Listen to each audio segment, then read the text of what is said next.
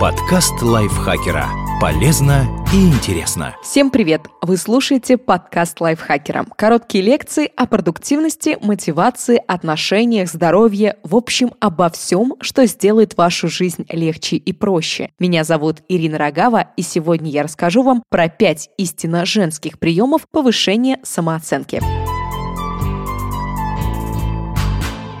Этот подкаст будет интересен как женщинам, так и мужчинам. Мы собрали пять советов, которые на многое раскроют глаза и помогут улучшить мнение о себе любимой. Перестаньте думать о себе как о всего лишь женщине. Социум внушает нам мысль, будто женщины непоследовательны, не могут найти себя, а потому на работе многие чувствуют себя самозванками, претендующими на чужое место добытчика. Дома же женщины страдают от того, что из-за занятости не могут посвятить достаточное время истинно женским делам, созданию уюта, заботе о детях и так далее. Это путаница в социальных ролях, невозможность разорваться между диаметрально противоположными статусами целеустремленной амазонки для коллег и бизнес-партнеров партнеров и ласковой домашней кошечкой для мужа и детей приводит к тому, что женщина теряет уверенность в себе, начинает сомневаться в собственных силах. На первый взгляд все так. Действительно, у женщины есть немало поводов для сомнений, но важный нюанс заключается в том, что у мужчин подобных поводов не меньше. Нет никаких доказательств, что женщины страдают низкой самооценкой чаще, чем мужчины. В своей колонке в популярном издании Psychology Today профессор психологии Ельского университета Сьюз Сьюзен Нолин Хоксима, автор книги «Власть женщин», приводит данные исследования, охватившего около 100 тысяч человек. Оно наглядно доказало, самооценка девушек не ниже, чем у молодых людей. Хотя девушки более озабочены своей внешностью, чем юноши, нет никаких различий между степенью их самоуважения. Более того, девушки демонстрируют более высокую самооценку в том, что касается морально-этических вопросов и контроля над своим поведением. В том, что некоторые женщины все-таки считают себя себя неспособными соперничать с мужчинами и не заслуживающими чего-то большего, профессор Нолин Хоксима винит общественные стереотипы. Да-да, те самые о слабом поле. Данные представления, если женщина примеряет их на себя, способны стать чем-то вроде самоисполняющегося пророчества. Если верить, что вы слабы, а все жизненные сложности вызваны не комплексом объективных причин, а только вашей слабостью, никчемностью, то самооценка действительно может пошатнуться. Вывод тут прост. Перестаньте верить в то, что делает вас слабее. Вы прежде всего личность, которая имеет право претендовать на успех ровно так же, как и все остальные.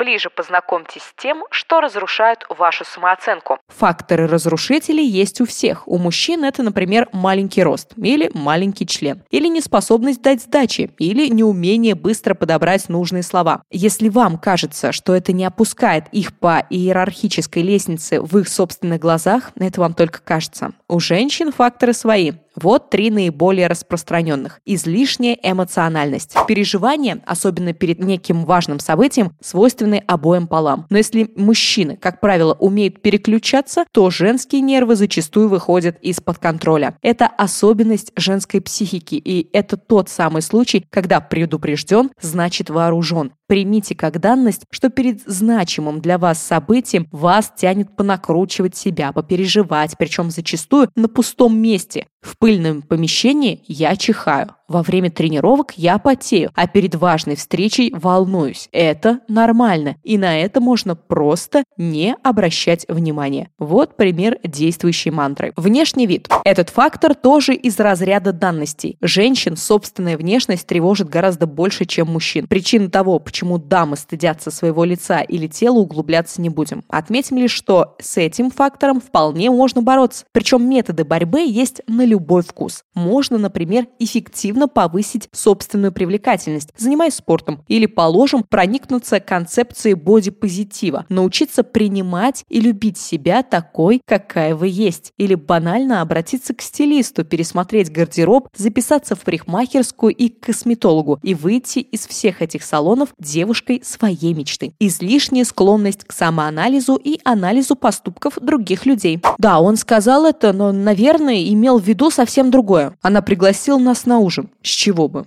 Наверное, хочет о чем-то попросить. Я не уверена, хорошее ли это предложение, а, а вдруг завтра у меня появятся другие интересы. Каждая женщина замечала за собой подобные размышления. В целом, в них нет ничего плохого. Напротив, они говорят о развитом эмоциональном интеллекте, высокой чувствительности к потребностям своим и окружающих, эмпатии, умении ориентироваться в социальных связях между людьми. Но есть важный нюанс. Неконтролируемый эмоциональный интеллект может превратиться в страсть к чрезмерному анализу и рефлексии, что в итоге существенно усложнит вам жизнь. К счастью, он вполне поддается тренировке.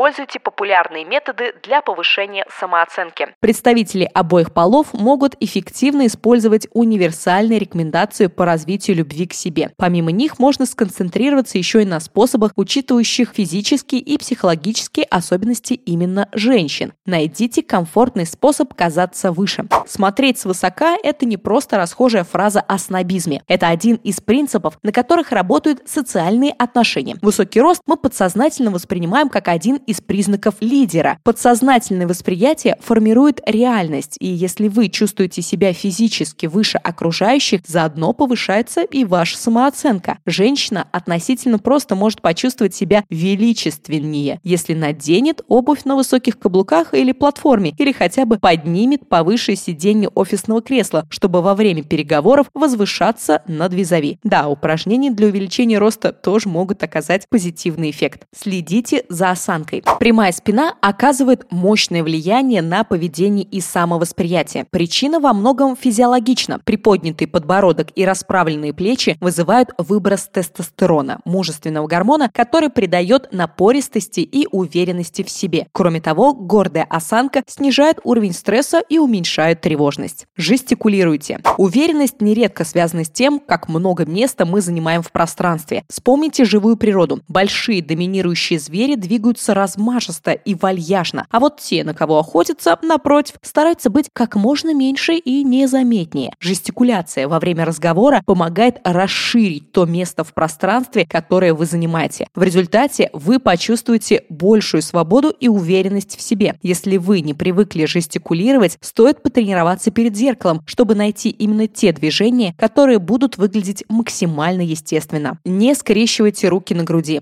Эта закрытая поза тоже способ казаться маленьким и незаметным, поэтому закрывшийся руками от мира человек воспринимается окружающими как слабый, да и сам он начинает чувствовать себя таковым. Если во время разговора вы не знаете, куда деть руки, уприте их в бока, положите ладони на талию, согнув локти. Это открытая поза, от которой веет уверенностью. Не бойтесь смеяться над своими промахами. Неуверенные в себе люди склонны оправдываться или скрывать ошибки. Уверенные умеют принимать ответственность за свои решения, как хорошие, так и плохие. Сказать «да, здесь я ошибся, в следующий раз надо будет поступить иначе» на самом деле гораздо проще, чем кажется. Это маркер, по которому окружающие определяют психологически сильного человека. Задайте себе вопрос «и что?». Нередко мы боимся каких-то вещей, которые на самом деле не имеют значимых последствий. Чтобы отрезвить себя в такие моменты, полезно задаваться вопросом «и что?». Например, я хочу озвучить это, но вдруг другие люди меня не поддержат. И что? Я хотел бы пойти на это мероприятие, но я там почти никого не знаю. И что?